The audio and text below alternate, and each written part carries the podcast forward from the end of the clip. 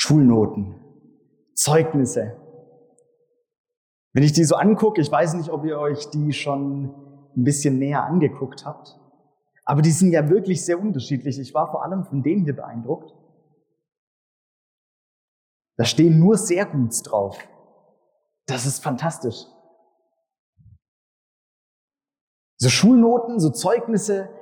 Ich glaube, jeder von euch, der zur Schule geht, weiß schon so ein bisschen, oh, das ist vielleicht was Fantastisches, auf was man sich freut, aber vielleicht auch, wie beim Olli, was, wovor man richtig Angst hat, wo man nicht weiß, was kommt am Ende bei raus.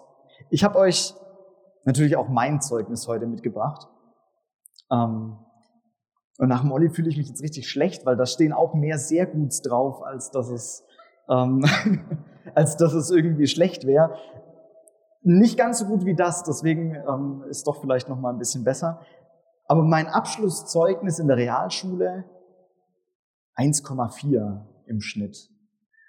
Ja, danke, danke, wenigstens die Heike, die es toleriert.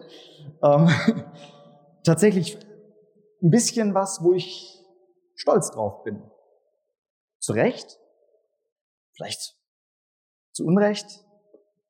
Du bist dein Notendurchschnitt. Fragezeichen.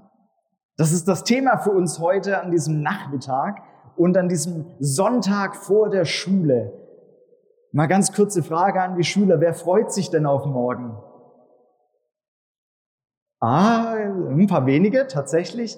Wer denkt sich, oh, Schule oder ja, Schule, ne, bitte lieber noch mal sechs Wochen Ferien. Okay, da kommen auch einige Hände hoch, sehr gut. Dachte ich mir. Es gibt so ein bisschen beides, ne? Ich meine, Schule, ich hab, ich bin eigentlich auch gern zur Schule gegangen, weil ich da viele meiner Freunde gesehen habe. Und, wie ihr gerade schon gehört habt, meine Noten waren jetzt auch nicht so, dass ich da Angst haben musste. Ähm, aber dieser Gedanke, gerade wenn Mitschüler nicht so gut waren, der hat mich schon auch immer beschäftigt. Boah, kann ich jetzt irgendwie mit der guten Note, die ich hier habe, ähm, zu meinem Kumpel, der mal wieder eine 3 oder eine 4 geschrieben hat? Hm. Noten machen was mit einem. Noten haben was mit mir gemacht als guter Schüler, wo ich dachte, ja, Hammer. Aber sie machen auch was auf der anderen Seite. Und man fragt sich, hey, bin ich, bin ich diese Note, die auf diesem Papier steht? Bin ich diese 1,4? Oder bin ich die 5? Bin ich das? Bin ich das? Ich möchte euch eine Geschichte erzählen von, aus der Bibel, die Jesus erzählt hat. Und da geht es um was Ähnliches, nicht um Schule, also keine Angst, aber um was sehr Ähnliches. Und zwar geht es um einen Bauern, einen Landwirt. Und der hatte richtig viel Kohle, der hatte richtig viel Geld, der hatte ein richtig großes Grundstück, hatte Felder, hatte Tiere, hatte eine richtig gute Landwirtschaft. Der hat sich das aufgebaut und er hatte auch zwei Kinder, zwei Söhne. Und die haben ihm mit Sicherheit so in Kindestagen ganz viel geholfen auf dem Hof. Und eines Tages sagt der Jüngere der beiden, ey Papa, weißt du was? Ich will mal die Welt sehen. So dieser Bauernhof, ach, so toll es ja auch ist, aber ich will mehr. Zahl mir doch jetzt schon mal einfach die Hälfte, also mein Erbe aus, die Hälfte, die mir zusteht, und ich bin weg. Ich will eine Weltreise machen und vielleicht, vielleicht komme ich auch nie wieder. Wer weiß das schon.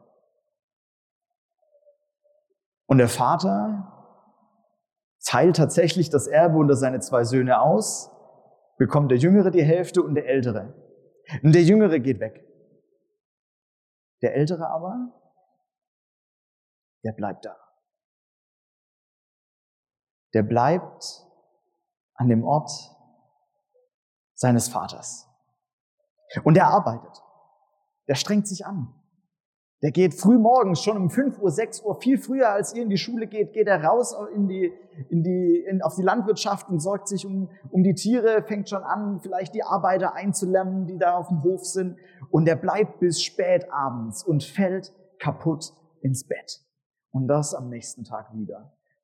Montag bis Sonntag, sieben Tage die Woche. Der arbeitet und macht und, und will sich anstrengen und hofft, hofft, dass sein Vater sagt, hey, du bist so gut, hey, weiß mein, der andere, der, dein Bruder, der ist abgehauen, aber du, du bleibst hier. Das erhofft er sich. Und so macht er das Tag um Tag, Woche um Woche, vielleicht sogar Jahr um Jahr. Und als er eines Abends, kaputt spät abends, nach Hause kommt, noch die letzten Sachen auf dem Hof erledigt hat, wo er als letztes wieder da war, da hört er in der Ferne Musik. Und er überlegt, wo kommt das her? Aus unserem Haus. Merkwürdig, da ist Musik in unserem Haus und da lachen Leute, da, das hört sich, das hört sich an wie eine riesengroße Fete. Warum hat mir niemand was davon gesagt? Was ist passiert? Ich habe was verpasst. Was ist da los?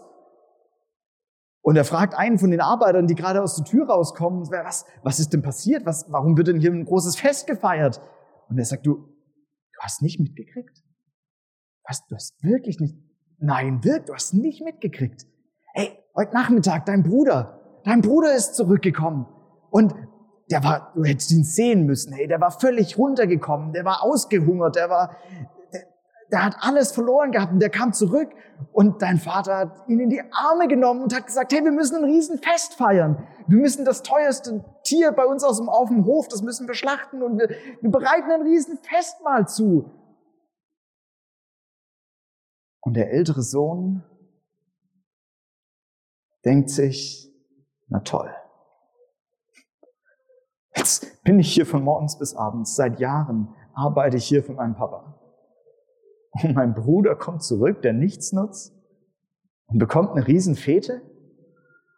Wie ungerecht ist das denn? Und er geht nicht in dieses Haus rein. Und als sein Vater zu ihm rauskommt, da sagt er es ihm. Da sagt er ihm alles, was ihm so auf dem Herzen liegt. Und sagt, Papa, wie kannst du nur, wie kannst du deinen Sohn eigentlich einfach so wieder zurückholen? Was fällt dir eigentlich ein? Hey, wenn ich mit meinen Freunden feiern will, ich krieg nichts, nichts von dir, gar nichts. Aber, aber der da, der kommt zurück und hat all dein Geld einfach verprasst und auf den Kopf gehauen und kommt zurück angekrochen und du gibst ihm alles. Was bin ich eigentlich für dich wert?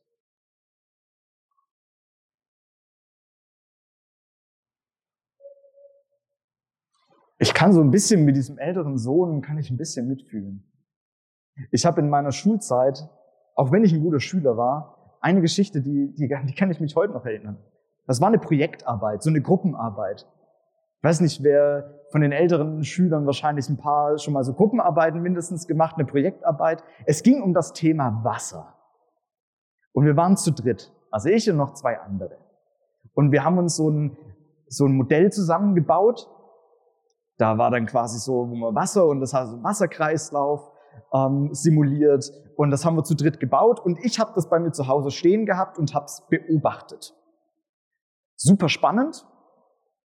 Zumindest am Anfang und am Ende, zwischendrin nicht so. Aber es stand bei mir und ich habe es beobachtet und habe das quasi ausgewertet. Wir haben so Umfragen in der Stadt gemacht. Äh, ich habe von diesen Umfragen mehr als die Hälfte habe ich zusammengesammelt. Die anderen beiden so ein paar, die haben sie mir so zugeschoben und ich habe die alle ausgewertet. Wir haben zu dritt so ein paar Sachen gemacht, aber am Ende habe ich den anderen beiden geholfen in ihren Parts, die sie machen mussten und ausarbeiten mussten. Und ich habe alles so zusammengefasst und habe am Ende irgendwie versucht, das so zusammenzuführen, dass wir eine gute Präsentation haben. Haben die PowerPoint gemacht und alles drum und dran. Und dann machen wir diese Präsentation, dann halten wir das und ich weiß nicht warum, aber der Lehrer hat uns allen unterschiedliche Noten gegeben. Und ratet mal, wer die schlechteste Note hatte von uns dreien. Der, der gefühlt die meiste Arbeit gemacht hat. Ey, ich fand das so ungerecht. Ich weiß nicht, woran es lag. Aber es war jetzt keine richtig schlechte Note, aber ich dachte so, ey, die anderen zwei haben nichts gemacht. Fast nichts. Ein bisschen was. Aber warum habe ich denn die schlechteste Note? Das gibt's doch gar nicht. Das ist doch ungerecht. Und so noch viel schlimmer war das wahrscheinlich für diesen älteren Sohn, der sich gedacht hat, hey, ich mache hier jeden Tag alles. Und am Ende stehe ich vor dem Nichts. Wisst ihr, der ältere Sohn, was wollte der? Was, was war sein Wunsch? Was hat er sich gewünscht? Was wollte er von, von seinem Vater haben? Letztendlich nichts anderes als Anerkennung für das, was er gemacht hat. Wertschätzung, Liebe. Und wie hat er es versucht? Wie hat er versucht, das zu erreichen? Indem er ganz viel arbeitet, indem er ganz viel leistet. Bei uns heute, wenn man ganz viel lernt und die besten Noten macht. Ich weiß nicht, ob ihr das kennt. Ich habe nicht viel, aber ich habe von meinen Eltern so immer, wenn ich eine Eins geschrieben habe, zwei Euro bekommen. Toll, ne? Bei einer zwei war es noch ein Euro und was dazwischen. Ich hoffe, ich bringe jetzt nicht die Kinder dumme Ideen, bei den Eltern nachzufragen. Ich will das auch. Das müsst ihr mit euren Eltern klären. Und das war natürlich ein schönes Gefühl. Irgendwie ein bisschen was, worauf man hinarbeitet. Das war auch nicht viel Geld, muss man dazu sagen. Aber es war trotzdem irgendwie sowas, ah, ich schreibe eine gute Note und ich bekomme was dafür. Und so ungefähr wie mit dem Geld war das, war das vielleicht auch bei dem Sohn. Hey, ich will, ich bringe was und ich bekomme was dafür. Aber wie ist das denn mit dieser Wertschätzung und der Anerkennung, was er sich eigentlich gewünscht hat? Weil das sehen wir ja, wenn er sich bei seinem Vater beschwert. Hey, ich durfte nie was machen. Ich durfte nie was machen. Ich durfte nicht mal mit meinen Freunden feiern. Gott ist da anders. Gott hat eine ganz andere Idee. Und die lese ich euch vor, weil der Vater, diese Geschichte, die Jesus hier erzählt, ist ja ein Bild. Diese, diese zwei Söhne, das sind wir Menschen. Und dieser Vater in dieser Geschichte ist quasi Gott. Und dieser, dieser Vater hat eine ganz, ganz tolle Antwort an seinen Sohn. Als sich dieser Sohn nämlich beschwert bei ihm und, und alles rauslässt, sagt, sagt sein Vater, mein lieber Junge, du bist immer bei mir. Und alles, was mir gehört, gehört auch dir. Hey, du bist mein Kind. Mir geht's nicht darum, was du leistest. Mir geht's nicht darum, dass du von morgens vier bis abends acht auf dem Hof bist und für mich arbeitest. Du bist kein Arbeiter von mir. Du bist mein Kind. Du bist mein geliebtes Kind. Deine Leistung ist mir egal. Ich liebe dich, ohne dass du was leistest. Denn alles, was ich habe, gehört bereits dir. Das Fest für deine Freunde. Jederzeit, zu jedem Zeitpunkt hättest du sagen können, Papa, ich will, ich möchte mit meinen Freunden feiern. Können wir das machen? Und ich hätte ja gesagt. Jederzeit. Jederzeit. Nichts anderes ist die Antwort hier vom Vater an, seine, an seinen Sohn. Du bist mein geliebtes Kind. Gott schaut nicht auf deine Leistung. Gott schaut nicht auf deine Noten. Gott schaut nicht drauf, ob du eine 1,4 im Zeugnis stehen hast am Ende oder ob es Fünfen sind. Gott ist das völlig egal.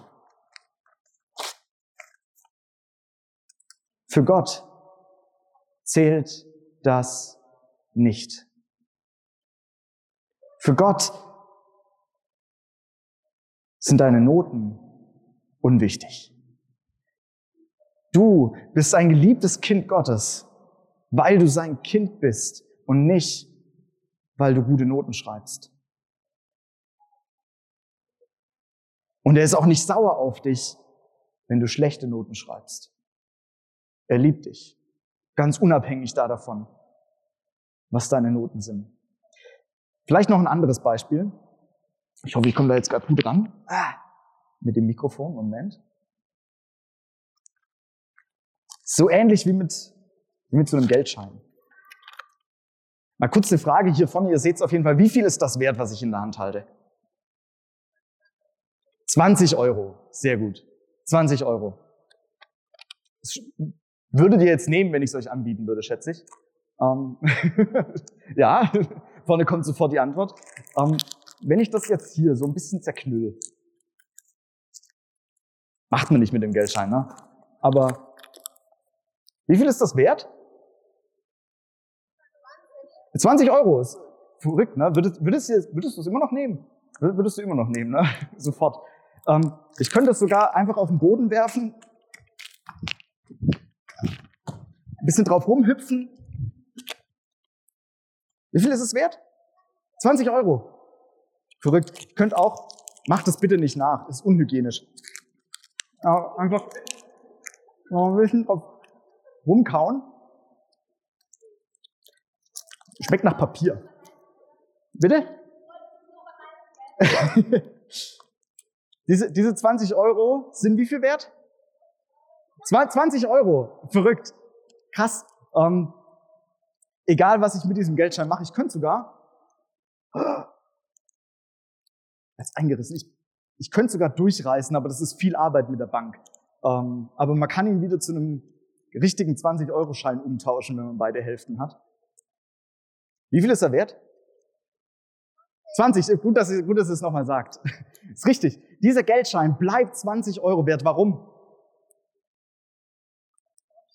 Weil es draufsteht. Ungefähr richtig. Da gibt's so Mechanismen, das kann man so angucken. Da gibt's so eine Silberfolie und so ein paar Dinge, wo man prüfen kann, ob das ein echter 20-Euro-Schein ist. Und weil die Europäische Zentralbank und die, der deutsche Staat sagt, hey, dieser Geldschein mit den Sachen sind 20 Euro wert, wird das immer 20 Euro wert sein.